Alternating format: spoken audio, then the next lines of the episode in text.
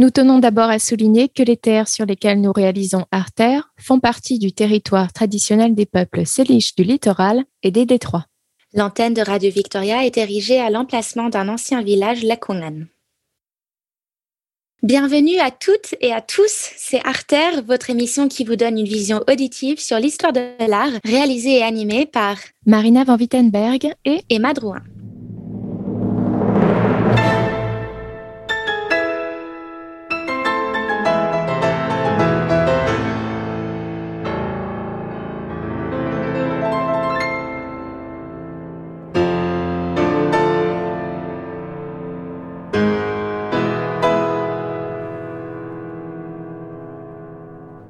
Pour ce tout dernier épisode de l'émission Arter, nous souhaitons vous faire voir 2020 et donc 2021 autrement. Entrer dans une nouvelle décennie signifie que l'on entre aussi dans une nouvelle époque stimulante. Si l'on prend le temps d'y penser, chaque décennie de notre vie nous a apporté d'incroyables nouvelles choses. Nous avons traversé des périodes de doute comme des périodes de prospérité et l'entrée dans les années 2020 peut être excitante selon notre perspective et où nous nous imaginons dans 10 ans. Avant d'aller plus loin dans la décennie 2020, jetons un coup d'œil en arrière, dans les années 1920, pour voir à quoi ressemblait le monde de l'art durant ces fameuses années folles, la période où Fitzgerald a situé son Gatsby. On se concentrera dans ce dernier épisode sur l'art déco, un mouvement artistique qui est devenu synonyme de cette période et qui a continué à inspirer le monde du design, de l'art et de l'architecture. Qu'est-ce qui vous vient à l'esprit lorsque vous pensez aux années 1920 Pour vous aider un peu, on va débuter en musique avec le morceau entraînant de Duke Ellington. Diga Digadoo. and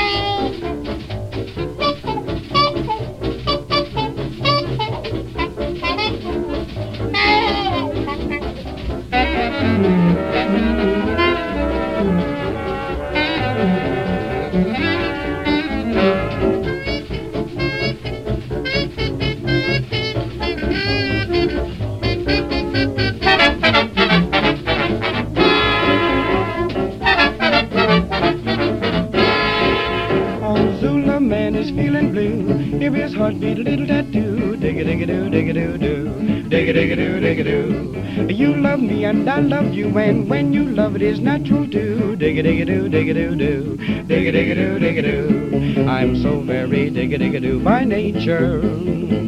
If you don't say digga digga doo, you're made. You're gonna lose a papa, so let those funny people smile. How can to be a virgin I'll digga digga doo digga doo doo digga digga doo digga doo.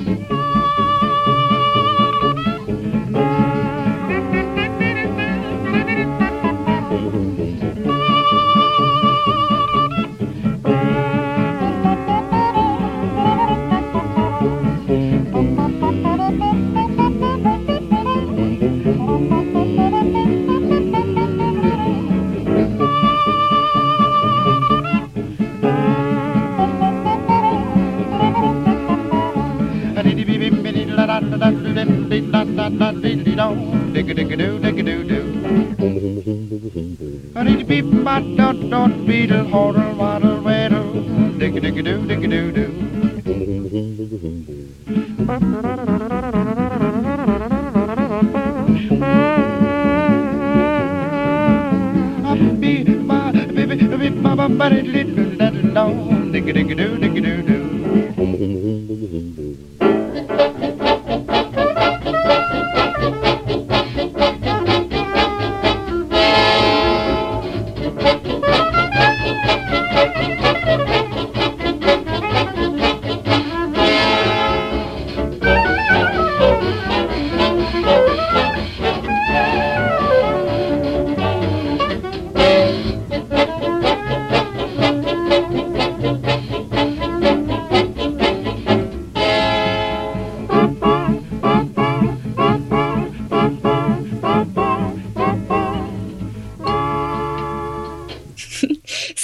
D'amour de Jamie McHugh et Dorothy Fields, inspirée du jazz de la Nouvelle-Orléans, est interprétée de façon triomphale pour la première fois dans un music hall en 1928 par la chanteuse américaine de jazz Adelaide Hall à New York, puis lors d'une tournée triomphale au Moulin Rouge à Paris qui rivalise d'ailleurs avec l'immense succès international des stars parisiennes de music hall de l'époque, comme Josephine Baker. La version de Duke Ellington et son orchestre fut l'un des plus grands succès des années folles dans les années 1920.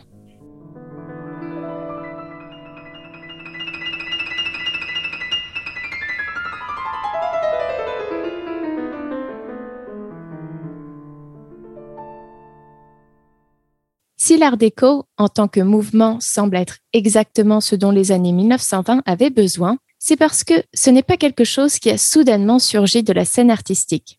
Ce mouvement n'est pas en fait tellement nouveau, il s'est construit lentement. Il se délimite désormais dans le temps entre 1910 et la fin des années 30. L'art déco est le reflet d'une époque marquée par de profonds et rapides bouleversements.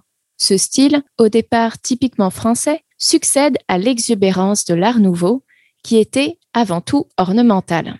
Au contraire, l'art déco revient à la pureté des formes et se veut à la fois géométrique et décoratif.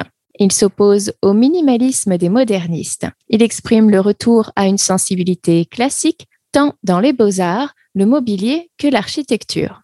Le mouvement est cependant plus complexe qu'il n'y paraît, car il intègre aussi artistes et architectes en quête de modernité et de fonctionnalisme.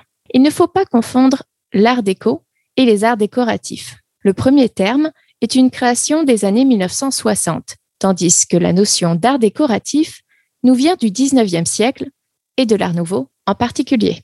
Alors d'où vient le nom art déco? Le terme art déco est né dans les années 1960 en référence à l'exposition internationale des arts décoratifs et industriels modernes organisée à Paris en 1925, qui marqua la consécration de ce style. Les contemporains de l'art déco utilisaient simplement l'expression style moderne. Et quelles en sont les caractéristiques? Donc, comme je le précisais, l'art déco est né en France dans le champ des arts dits mineurs, le mobilier, l'orfèvrerie, la verrerie, la reliure, le textile, etc. Ce mouvement se caractérise essentiellement par la simplification des formes, la stylisation des motifs, tout en s'inspirant des mouvements artistiques contemporains, les couleurs vives des ballets russes et du fauvisme, et les formes géométriques du cubisme, du futurisme ainsi que du constructivisme. L'art déco veut s'inscrire à la fois dans la grande tradition française des arts appliqués et être contemporain. C'est là toute son ambiguïté. Juste pour vous préciser, comme nous venons d'en parler plusieurs fois, le mouvement Art Nouveau est un mouvement artistique qui s'est développé entre 1890 et 1905. Ce style se caractérise par l'omniprésence des lignes courbes, l'exubérance des formes et puis son inspiration dans la nature, les motifs végétaux et les insectes par exemple.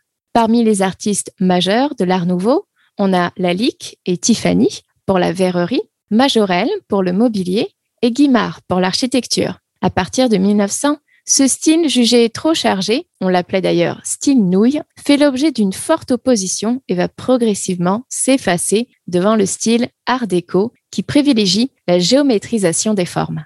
Pendant l'entre-deux-guerres, donc de 1920 à 1940, une nouvelle génération de jeunes gens sont arrivés à l'âge adulte après la fin de la Première Guerre mondiale. Les motifs art déco reflétaient leur nouvelle ère moderne, remplie d'idées progressistes, de célébrations joyeuses et de l'avènement d'un nouveau style de vie luxueux. L'art déco pictural a été grandement influencé par le mouvement fauviste et peut être caractérisé par un certain nombre de repères visuels, des couleurs vives, pures et contrastées, ainsi que des motifs stylisés. On trouve également souvent des répétitions, des designs linéaires, géométriques, triangulaires ou en forme de zigzag, des longues lignes et des formes simplifiées, comme nous l'a dit Marina. L'autre influence importante pour les artistes art déco était l'iconographie des civilisations antiques, notamment précolombiennes, grecques et égyptiennes. Je vais maintenant vous parler d'une artiste emblématique de l'art déco pictural, Tamara de Lempicka. Elle a été surnommée la baronne au pinceau et a été récemment décrite comme étant une artiste radicale, bohème et bisexuelle, adorée de la chanteuse Madonna. Déjà à son époque, son art et sa personne étaient considérés symboliser la libération des femmes. Aujourd'hui, ces peintures se vendent dans les plus grandes maisons aux enchères comme Sotheby's et Christie's. Ses œuvres les plus recherchées sont généralement ses portraits de femmes. Tamara est née en 1898 en Pologne. La fille d'une famille d'aristocrates russo-polonais, elle a été en internat à Lausanne, en Suisse. En 1917, au début de la révolution russe, Tamara et son premier mari sont forcés de fuir Saint-Pétersbourg pour s'installer à Paris. Une fois arrivée à Paris, Tamara de Lempicka a grandement cultivé son image d'aristocrate immigré exotique. Dès le début des années 1920, ses œuvres apparaissent dans les grandes expositions parisiennes, telles que le Salon d'automne et le Salon des Tuileries. Ses peintures étaient fréquemment reproduites dans des magazines de mode tels que Harper's Bazaar et Die Dame en Allemagne. Tamara a été l'une des portraitistes les plus en vogue de sa génération. Elle favorisait des sujets de la haute société et flottait entre le Ritz Hotel à Paris et le Grand Hôtel à Monte Carlo. Ainsi, Tamara a capturé sur toile l'élite de son époque. Elle comptait parmi ses modèles notamment la reine Élisabeth de Grèce et le roi Alphonse XIII d'Espagne. Son style est bien celui de l'art déco. Lignes géométriques, traits angulaires et couleurs vives. Ses portraits mettaient en vedette des sujets stylisés ornés, de textures séduisantes et baignés d'une lumière flatteuse. Ses œuvres étaient à la fois sensuelles, modernes et élégantes. La majorité de ces sujets rappellent la statuaire grecque antique, mais sont placés dans des scènes qui révèlent vraiment l'âge industriel.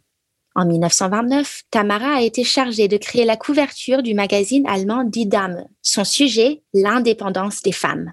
Elle choisit de peindre son autoportrait. Tamara in the Green Bugatti, ou Tamara dans la Bugatti verte, est devenue une image iconique de l'art déco. Tamara se représente dotée d'une beauté glaciale, une boucle blonde à peine visible sous un casque Hermès moulant, avec une main gantée de cuir posée sur le volant, d'une voiture de luxe italienne. Tamara regarde vers sa droite, vers l'avenir. La composition met en avant l'élan de la modernité, le glamour des années folles et une nouvelle image de la femme éduquée, privilégiée et libre. En 1931, Tamara et Tadeusz Lempicka divorcent. Quelques années plus tard, Tamara épouse Raoul Köfner, un riche baron hongrois. Ils ont tous les deux une ascendance juive et décident de quitter l'Europe pour les États-Unis en 1939. Arrivée aux États-Unis, Tamara n'a jamais retrouvé les sommets du début de sa carrière. Sans aristocrate à peindre, elle a lutté pour trouver un sujet convenable et a fini par se lancer dans l'art abstrait. Tamara de Lempicka meurt au Mexique en 1980 à 81 ans. Fait peu connu, Tamara a eu une fille de son premier mariage nommée Kizette. L'artiste a souvent peint sa fille dans son enfance, mais sa relation mère-fille-artiste était vraiment très compliquée. Tamara n'admettait pas toujours qu'elle avait un enfant, et beaucoup de ses amis intimes ignoraient l'existence de sa fille. Tamara nommait ses peintures de Kizette avec des titres anonymes, tels que Fille sur un balcon. Kizette a grandi en internat et a été élevée par sa grand-mère maternelle. En 1986, Kizette publie un livre sur sa mère et son art. Je vous le recommande vraiment vivement. C'est vraiment fascinant et il y a eu une seconde édition qui est sortie cette année. Dans l'histoire de l'art, Tamara de Lempicka est considérée être la principale représentative de la peinture art déco. En 2018, sa toile, La musicienne, qui représente son amante, Ira Perrault, dans une longue robe bleue, jouant de la mandoline, a été vendue chez Christie's à New York pour 9,1 millions de dollars.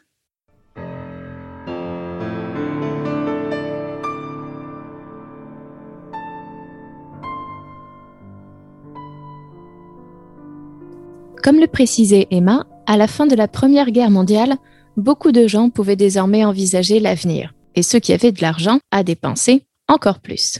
Il est dit de l'art déco que ce mouvement est né d'une envie, d'un désir agressif de se débarrasser du passé et se tourner pleinement vers l'avenir dans toute sa gloire. Cela laisse à réfléchir. En fin de compte, l'art déco a été un mouvement de courte durée, puisque moins de 20 ans se seront écoulés avant le début de la Seconde Guerre mondiale. Mais il a été florissant et a brillé pendant toute cette période. Au début du XXe siècle, l'Art nouveau était l'un des styles les plus populaires. Le métro de Paris en est une de ses icônes, par exemple. Et sans l'Art nouveau, il est fort probable que les années folles n'auraient pas ressemblé à ce qu'elles étaient. Après avoir commencé à fleurir en Europe, c'est ailleurs que le mouvement s'est développé. En 1925, l'exposition internationale des arts décoratifs et industriels modernes s'est tenue à Paris couvrant plus de 24 hectares au cœur de la capitale française, l'exposition a duré six mois. Plus de 16 millions de personnes y sont allées pour voir, découvrir des œuvres de plus de 15 000 artistes, architectes et designers. L'exposition a propulsé le mouvement dans le monde du grand public et cela a considérablement impacté la trajectoire du mouvement Art déco. Et c'est là que les idéaux Art déco ont réellement pris leur envol, aux États-Unis.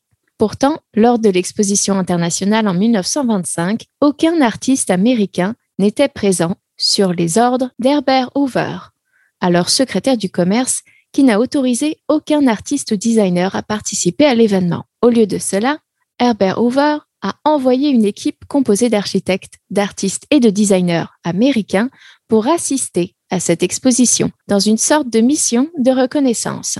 L'année suivante, les États-Unis ont organisé une exposition similaire qui a été présentée dans plusieurs grandes villes américaines le mouvement Art déco coïncidait avec une croissance fulgurante aux États-Unis et par conséquent, ce style a été utilisé dans un grand nombre de constructions comme le célèbre Radio City Music Hall, une salle de spectacle située dans le Rockefeller Center dans le quartier de Midtown à New York.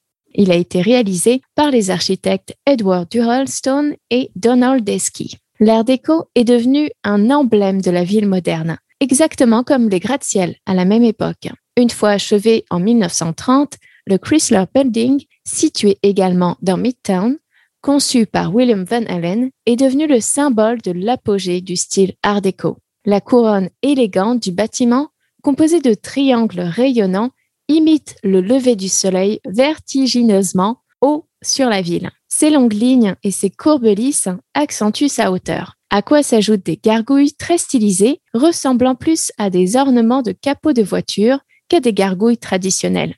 Tous ces aspects en font une belle œuvre d'architecture art déco. L'art déco était apprécié par une majorité de personnes, mais il y avait bien évidemment des personnes qui ne l'appréciaient pas tellement. Le Corbusier, par exemple. Il a été l'un des premiers à utiliser l'abréviation art déco pour faire référence aux arts décoratifs. Lorsqu'il utilisait cette abréviation, qui a finalement perduré, le Corbusier critiquait l'esthétique du mouvement. Pendant la Seconde Guerre mondiale, l'art déco cessa d'être à la mode et n'a plus été utilisé jusqu'aux années 1960, où il a connu une résurgence. L'art déco a alors été revisité et l'est encore aujourd'hui. Ce style résonne tout de même toujours comme un symbole de l'entre-deux-guerres et des difficultés de la Grande Dépression des années 30. Le mouvement Art déco s'est divisé pour une raison simple, l'arrivée de la Grande Dépression. Au début de la période Art déco, l'économie était florissante, donc la première phase de l'Art déco regorge de matériaux luxueux et onéreux. Pour vous donner une idée, pensez par exemple au film Caspi, le magnifique de 2013. Alors que la dépression s'installe à travers le monde, l'Art déco se transforme et entre dans sa seconde phase. Durant cette période, les matériaux les plus chers étaient remplacés par des matériaux plus abordables, et le style a été allégé de façon générale. Pendant cette seconde phase, les bâtiments art déco sont devenus plus austères. La verticalité a été délaissée pour se concentrer plutôt sur des structures basses. Et de cette seconde phase est né le style paquebot aux États-Unis. Le style paquebot a gardé les principes de la seconde phase du mouvement Art déco, auxquels certains éléments du mouvement allemand de la nouvelle objectivité ont été ajoutés pour créer un style plus ou moins dépourvu de décoration on retrouve quelques maisons de style à Victoria. Vous pouvez par exemple en apercevoir dans James Bay autour du parc Beacon Hill. On peut y voir des courbes nettes, des lignes horizontales, des grands ensembles de fenêtres, des briques de verre et des hublots. Alors ouvrez l'œil pour l'art déco. Recherchez ces repères visuels dans l'architecture qui vous entoure. La répétition, des designs linéaires et géométriques utilisant des motifs à chevrons, triangulaires ou en forme de zigzag des lignes et des formes simplifiées, de longues lignes avec des arêtes franches, des panneaux décoratifs en bas-relief, des bow windows, ces fenêtres avançant sur la rue pour créer de l'espace à l'intérieur et du relief à l'extérieur, des fenêtres décorées à motifs, et l'utilisation de matériaux comme le béton, le plastique, la bakélite, hein, qui est une sorte de, de plastique également, l'acier inoxydable et le chrome.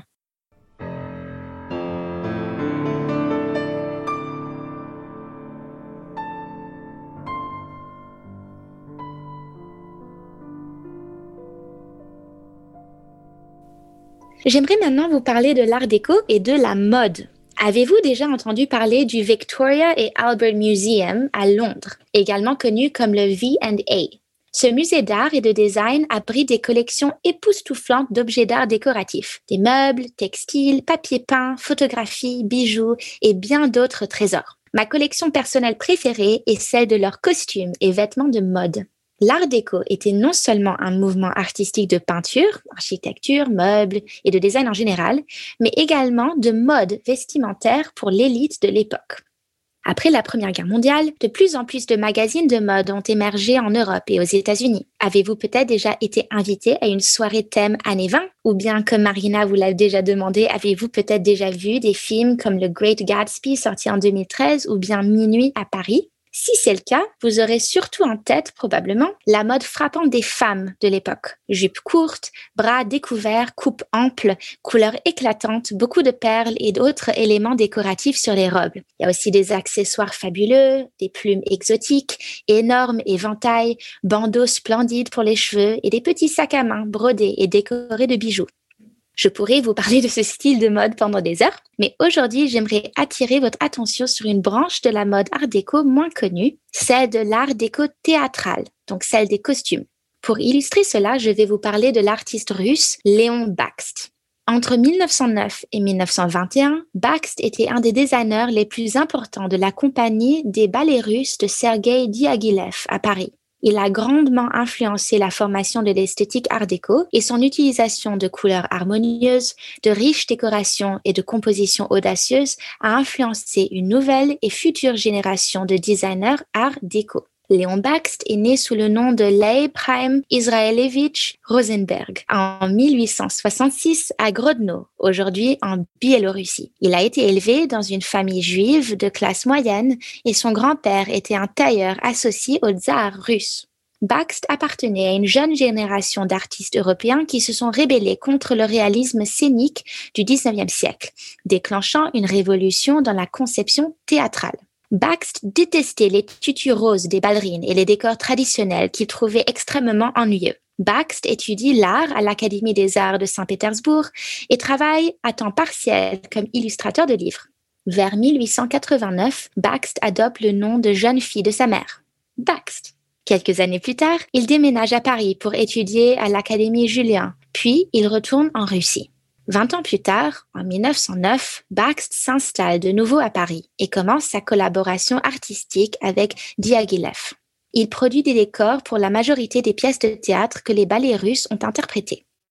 À l'époque, il n'y avait pas de concepteur ou de designer spécialement formé en théâtre, donc Bakst était l'un des nombreux peintres comme Edvard Munch en Scandinavie par exemple, qui ont transformé leurs compétences en conception de théâtre motifs géométriques, donc les zigzags, les triangles, bras découverts, coupe ample et une myriade de tissus, voici les éléments des costumes inventés par Baxt pour les ballerines.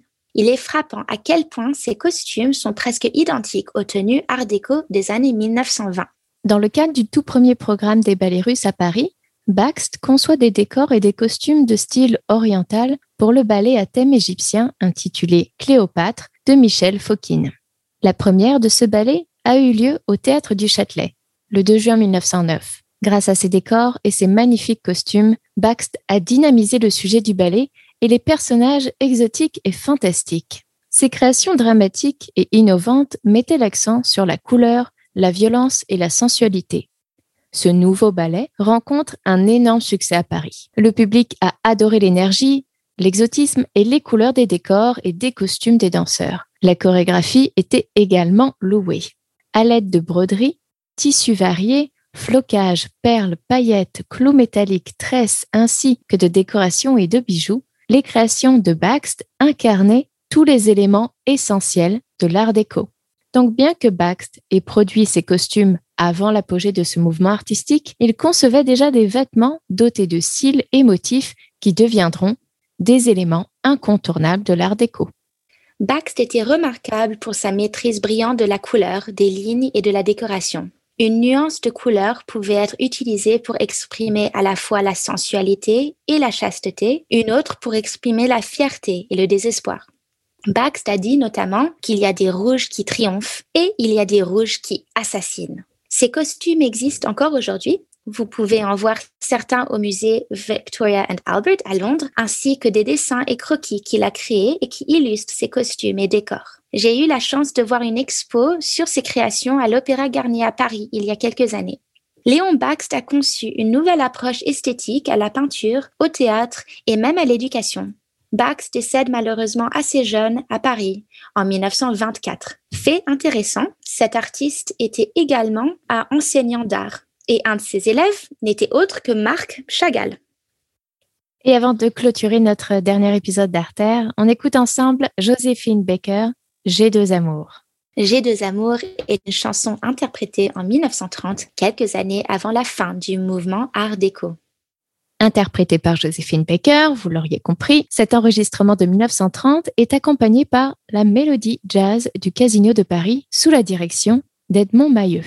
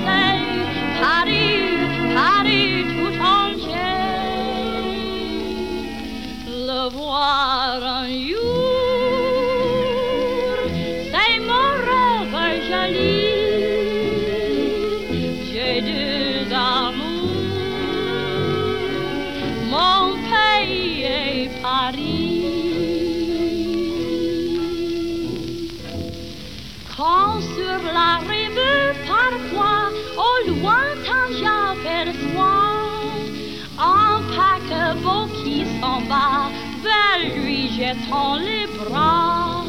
Et le cœur battant des mois à mi-voix doucement je dis emporte-moi. Tes deux amours ton pays est Paris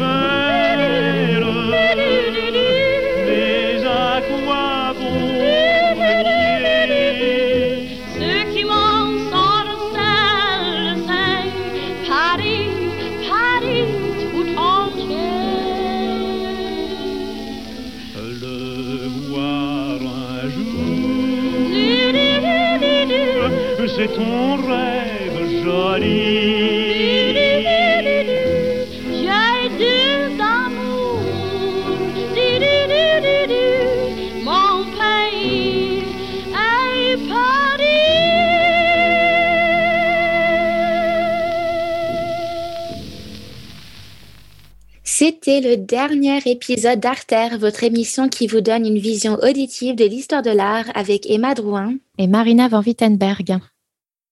Vous pouvez partager et réécouter cet épisode en vous rendant sur le site de Radio Victoria, radiovictoria.ca. Pour ceux et celles qui veulent en savoir plus, vous y trouverez également une liste d'ouvrages, sources et sites web que nous avons utilisés pour créer le contenu de cet épisode et qui sont fascinants. Un grand merci à toutes et à tous de nous avoir suivis durant cette aventure Arter. Ce fut un vrai plaisir pour nous de réaliser toutes les deux semaines ces épisodes pour ouvrir votre curiosité sur l'art.